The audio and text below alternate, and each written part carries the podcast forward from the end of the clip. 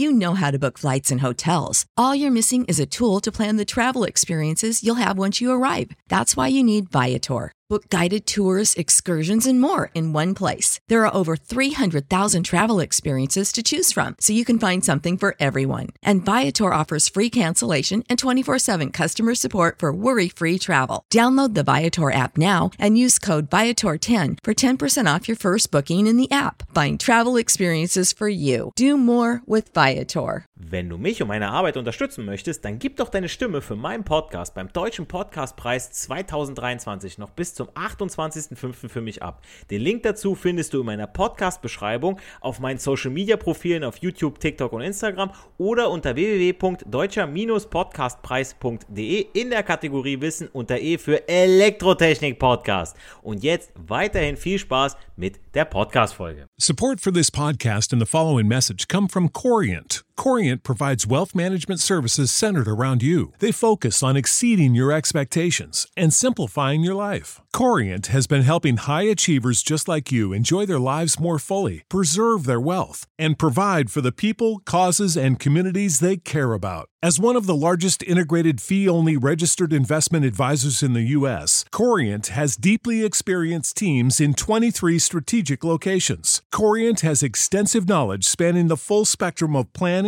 investing, lending, and money management disciplines. Leverage Corient's exclusive network of experts to craft custom solutions designed to help you reach your financial goals, no matter how complex they may be. Real wealth requires real solutions. For more information, connect with a wealth advisor today at corient.com. That's C O R I E N T.com. Corient.com.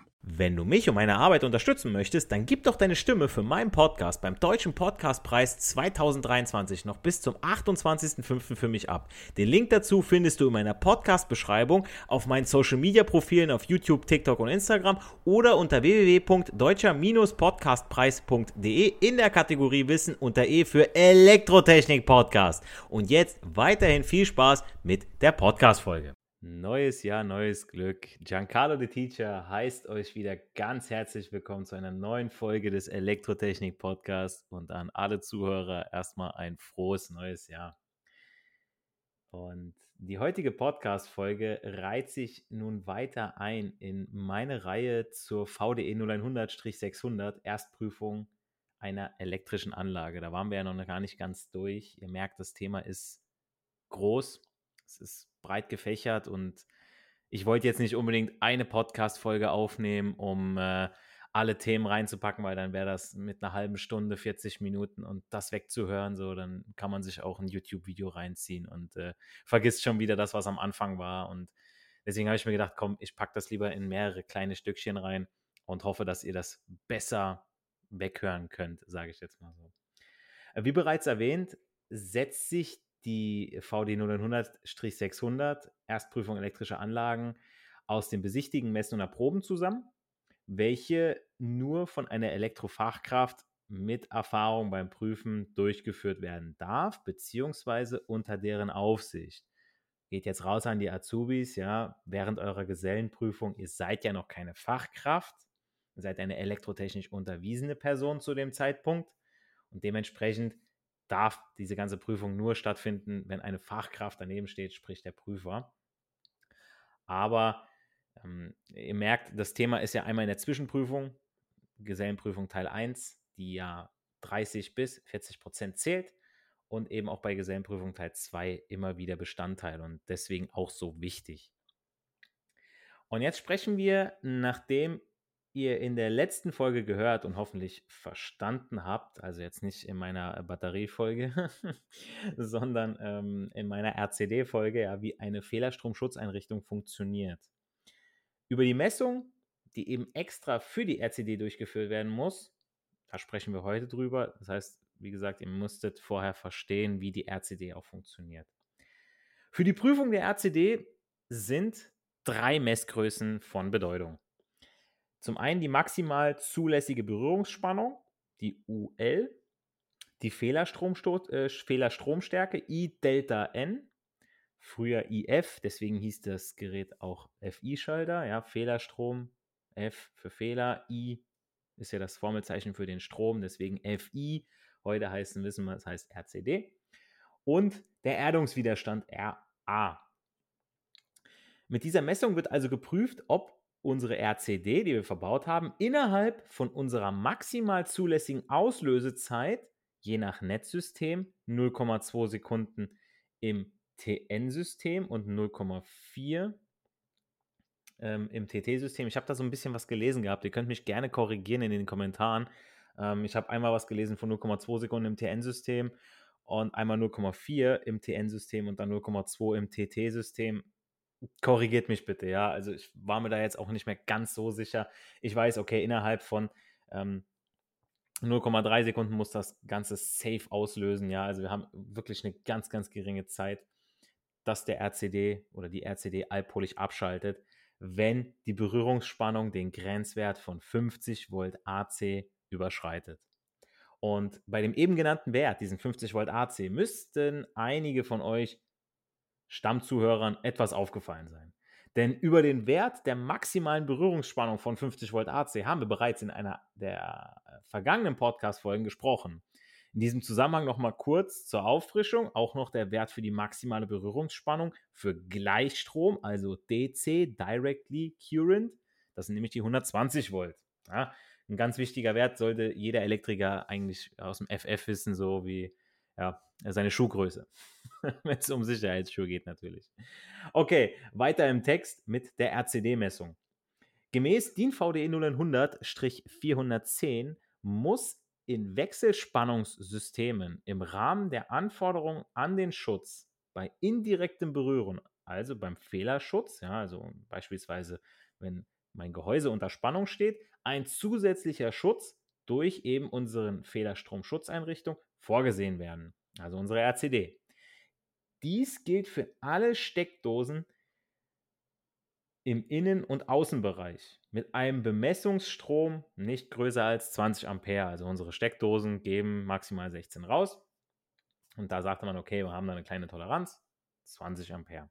Die für die Benutzung durch Laien, also im Prinzip jeden Otto-Normalverbraucher da draußen, ja, jeden Otto da draußen, der kann an die Steckdose gehen.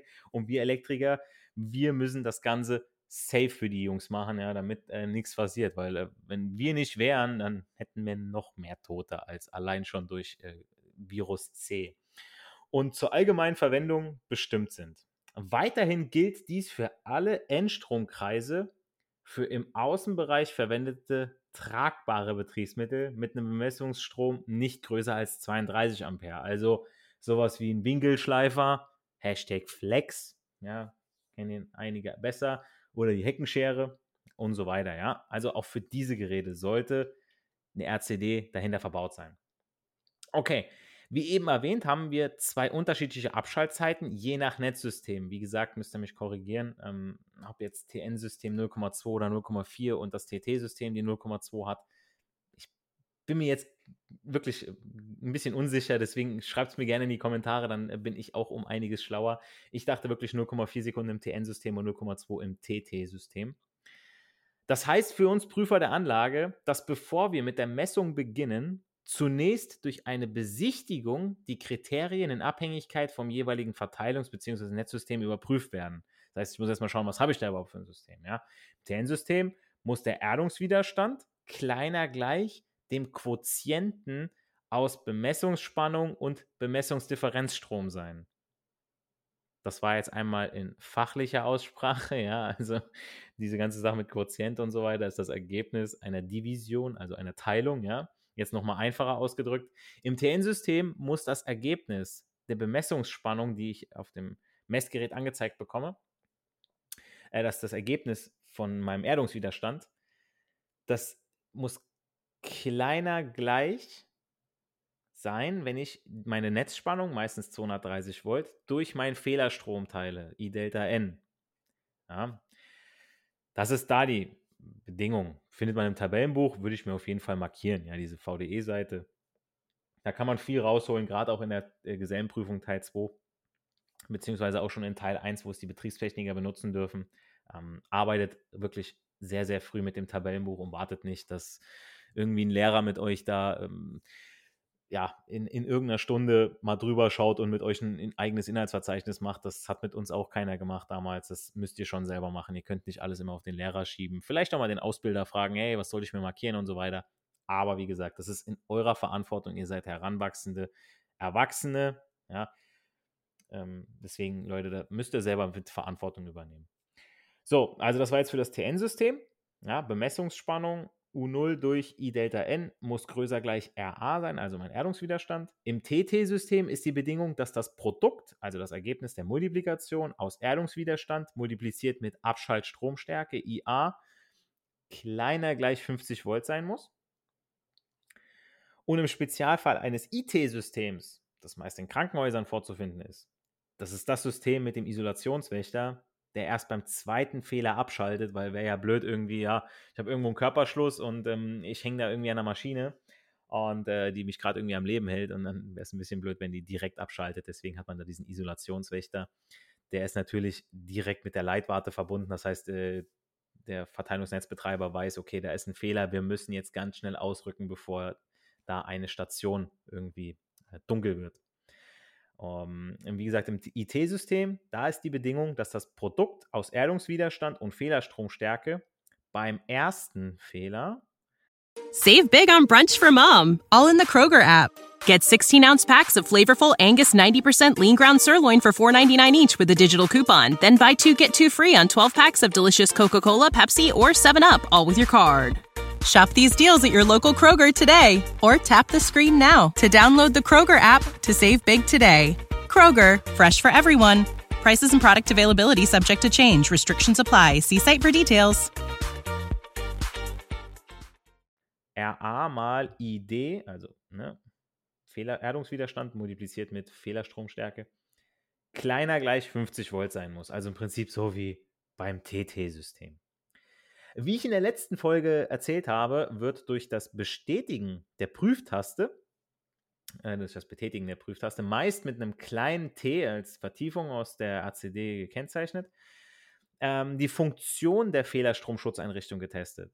Das macht man in der Regel beim Erproben der Anlage, weil dann habe ich ja alles eingesteckt, Anlage ist unter Spannung und dann kann ich diesen Prüftaster betätigen.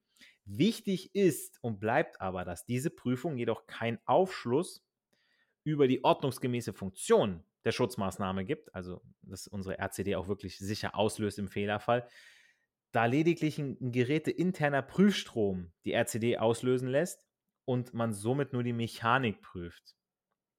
Ähm, also ob da irgendwie was schwergängig geht. Haben wir uns also durch die genannten Punkte versichert, in welchem Netzsystem wir uns befinden, können wir endlich anfangen zu messen. Wir wollen auf, äh, also auf unserem Messgerät angezeigt bekommen, wie hoch die Berührungsspannung UL Delta N bezogen ne, auf die Bemessungsdifferenzstromstärke I Delta N der RCD ist, sowie die Auslösezeit. Die wollen wir natürlich auch haben. Ja, 0,4, 0,2 Sekunden. Die Messung der Berührungsspannung kann wahlweise nach der Methode mit ansteigendem Prüfstrom sein. Also dann löst die RCD safe aus. Also ähm, die Messung des Auslösestroms Bemessungsdifferenzstrom, wird in der Praxis meist mit einem sogenannten Rampentest äh, durchgeführt. Dabei steigt der simulierte Fehlerstrom langsam und kontinuierlich an. Also hier findet die Auslöseprüfung mit Nennfehlerstrom statt, sprich meinen 30 Milliampere.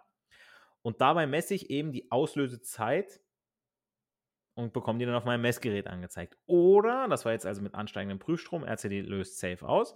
Oder Möglichkeit 2, wir messen mit der Impulsmessung. Der löst die RCD nicht unbedingt aus. Hierbei wird die auf Nennfehlerstrom bezogene Berührungsspannung mit ein Drittel des Nennfehlerstroms gemessen. Also statt mit 30 mA messe ich nur mit 10 mA. Bei beiden Verfahren wird ein Fehlerstrom erzeugt und die Messwerte für die Berührungsspannung und die Bemessungsdifferenzstromstärke werden angezeigt bzw. errechnet von meinem Messgerät. Ja. Äh, kommt es zu einer frühzeitigen Auslösung der Fehlerstromschutzeinrichtung, zum Beispiel bei 15 mA, so gibt dieser Messwert einer erfahrenen Elektrofachkraft die Möglichkeit, Rückschlüsse auf die geschützten Stromkreise und auf die Verbraucher zu schließen. Es könnte sich zum Beispiel um eine sehr empfindliche RCD handeln, also so eine Altstromsensitive. Oder es sind an den Stromkreis Verbraucher angeschlossen, die einen ungewünschten Ableitstrom verursachen. Also hier könnte zum Beispiel das Ausstecken von allen an Steckdosen betrieb, äh, betriebenen Verbrauchern weitere Ausschlüsse geben. Das ist also der Fall, wenn die RCD zu früh kommt. ne, und die Sache ist ja die, also ich habe das auch äh, von, einem, von einem Kumpel, der hat mich mal angeschrieben gehabt, so ja, hier äh, bei uns geht gar nichts mehr. Ja, und dann, äh, wir können die Sicherung auch nicht mehr reinmachen. Das nennt sich die sogenannte Freiauslösung. Die haben wir ja einmal bei dem äh, LS-Schalter, beim Leitungsschutzschalter, aber auch bei der RCD haben wir die. Solange der Fehler noch besteht, kann ich nicht wieder einschalten. Weil wenn ich ja einschalte und der Fehler besteht ja noch, das will ich ja gar nicht, dann kann mir ja mein Betriebsmittel kaputt gehen, beziehungsweise etwas anderes am Stromkreis. Oder wenn ich den wieder reinmachen könnte, während ich noch am Metallgehäuse bin, dann kriege ich ja wieder eine gewischt. So, das wäre ja wäre die Schutzmaßnahme ja irgendwie nicht gegeben. Das ist die sogenannte Freiauslösung. Ja, also die ist so lange noch aktiv, bis ich den Fehler behoben habe. Dann kann ich erst wieder äh, meine RCD einschalten oder auch meinen LS-Schalter, je nachdem. Oder auch beim Motorschutzschalter ist das auch so. Und der sagte dann zu mir, der Kumpel, ja, es geht hier gar nichts mehr, wir können hier nichts mehr einschalten. Das heißt, die hatten irgendwo, hatten einen Fehler. So, und dann habe ich gesagt, okay, vielleicht habt ihr irgendwas Neues an die Steckdosen angeschlossen, was einen Körperschluss hat, was einen internen äh, Fehler hat und deswegen irgendwie was über, den, über die Schutzerde zurückfließt und nicht eben über den N, über den Neutralleiter und somit habt ihr ja diese Differenz ja, zwischen dem hin- und dem rückfließenden Strom und deswegen löst die RCD aus, zieht mal was raus und schaltet dann mal wieder ein. Das müsstet ihr jetzt mal testen, so okay, vielleicht ist es irgendwie ein Handynetzteil, es kann irgendeine Kleinigkeit sein, ja, und schon löst die RCD aus und ihr könnt sie nicht mehr einschalten. Deswegen, so könnt ihr das auch überprüfen. Okay, ey, meine RCD löst ja aus, direkt beim Einstecken. Ähm, da stimmt irgendwie was nicht, da muss ich ähm, was tun. Okay, ähm, das war jetzt, wenn die RCD zu früh kommt. Ebenso lassen sich verspätete Auslösungen, zum Beispiel bei 35 mA, also statt 30 mA, wo sie auslösen soll, 35 mA zeigt mir mein Messgerät an, äh, die Rückschlüsse zu, dass entweder die RCD mechanisch schwergängig ist, das heißt, irgendwie Kontakte verrostet, irgendwie ein älteres Gerät und löst schwergängig aus. Das heißt, es muss ein höherer Strom fließen, damit überhaupt der Schlaganker ähm, meine, meine Auslösevorrichtung betätigt. Beziehungsweise eine Störung der Schutzeinrichtung bevorsteht. Alternativ könnte es sich auch um ein Messgerät mit einem höheren Toleranzwert halten. Hier könnte zum Beispiel eine Vergleichsmessung mit einem anderen Messgerät weitere Ausschlüsse geben. Natürlich jetzt wieder die Sache, ne? so ein Messgerät ist ja jetzt nicht ganz so günstig, nicht jeder hat zwei, drei Fluke ähm, bei sich in der Firma stehen oder eins von Gossen Metrawatt und eins von Fluke und dass man sagt, okay, wir machen alle Messungen doppelt. So, das wissen wir in der Praxis ist es nicht so. Es ist aber eine Möglichkeit. Spätestens jedoch, wenn Messgeräte, äh, Messwerte erreicht werden, die außerhalb des laut DIN VDE 0100, äh, 0413 bei kalibrierten Messgeräten zulässigen Bereichs von 30% Messfehler liegen, ist Vorsicht geboten. Sollten Messwerte vorliegen, die das 1,3-fache von meinem Bemessungsdifferenzstrom übersteigen, so handelt es sich um eine fehlerhafte RCD. Das 1,3-fache, ja, also 30% Messfehler. Jetzt müsst ihr mal überlegen, ja, also das 1,3-fache. Nur damit ihr mal eine Zahl habt, ja, das wären dann nicht mehr 30 Milliampere, die über unseren Körper fließen, sondern 1,3 mal 30 mA sind 39 mA. Und wer sich erinnert an diese Zeitstrom-Kennlinie, der weiß, da kann es schon mal gefährlich werden für den einen oder anderen, je nachdem, wie fit man ist, ob man Herzschrittmacher hat und so weiter. Ne? Wir wollen die Norm einhalten. Deswegen bei Erreichen dieser Werte stoppen und dann die Messung irgendwie nochmal äh, anders durchführen, beziehungsweise dass diese Warnung auch annehmen, ja. Ähm, die meisten Messgeräte, die, die sagen dann selber, okay, alles klar, hier stoppen, da geht nichts, das ist ein Fehler. Wie gesagt, ihr übergebt die Anlage hinterher dem Kunden, das muss ganz sicher sein. Ähm, ihr steht mit einem Bein im Knast, wenn ihr das jetzt so übergebt und sagt, oh, komm, okay, schon scheiß drauf, ich gebe dem das und äh, das, das war jetzt halt nur so ein Fehler, so, mein Gott äh, wenn irgendwas ist, der wird sich schon melden. Nein, da meldet sich die Versicherung bei euch und dann seid ihr euren Job los und vielleicht sogar noch mehr. Ich wollte keinen jetzt auf dem Gewissen haben, deswegen nehmt das Ganze auch ernst. Ja, also ich, ich äh, drücke das jetzt hier so ein bisschen aus mit äh, lapidarer Sprache, ein bisschen flapsig, aber wisst, was ich meine. Ja, das ist wirklich wichtig. Und das ist auch schon mein abschließender Hinweis für die heutige Podcast-Folge. Ja, Ich hoffe, jeder von euch hat die RCD-Messung jetzt ein bisschen verstanden, mit dem Rampentest, beziehungsweise auch mit dem Drittel von dem Strom, wo dann gemessen wird, ja, wo, wo draus ankommt mit den Netzsystemen. Ähm, wenn die RCD zu früh kommt, was man machen kann, wenn sie zu spät kommt, was dann los ist, was dann sein kann, ähm, wie man dann nochmal vorgehen kann, dass das Besichtigen vorher extrem wichtig ist und alle Messungen vorher, dass wir diese Messung wirklich erst dann auch machen. Und äh, vor allem die geförderten Werte, ja, dass die laut Norm eingehalten werden müssen. In der nächsten Folge kommen wir dann zur vorletzten Folge der Reihe zur VD 0100-600, nämlich dem Erproben. Und danach folgt noch die Dokumentation, aber das ist dann eine kürzere Folge, hoffe ich dann doch, dass, äh, wenn ich beim Recherchieren da so ein bisschen was rauskriege, äh, was da alles äh, vielleicht noch erwähnenswert ist in dieser Podcast-Folge, aber das werdet ihr dann hören.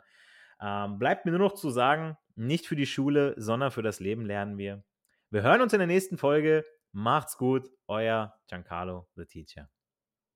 These days, work is in trouble. We've outsourced most of our manufacturing to other countries, and with that, we sent away good jobs and our capability to make things. American Giant is a clothing company that's pushing back against this tide. They make all kinds of high quality clothing and activewear, like sweatshirts, jeans, dresses, jackets, and so much more, right here in the USA. So when you buy American Giant, you create jobs in towns and cities across the country. And jobs bring pride, purpose. They stitch people together. If all that sounds good to you, visit American Giant.com and get 20% off your first order when you use code STAPLE20 at checkout.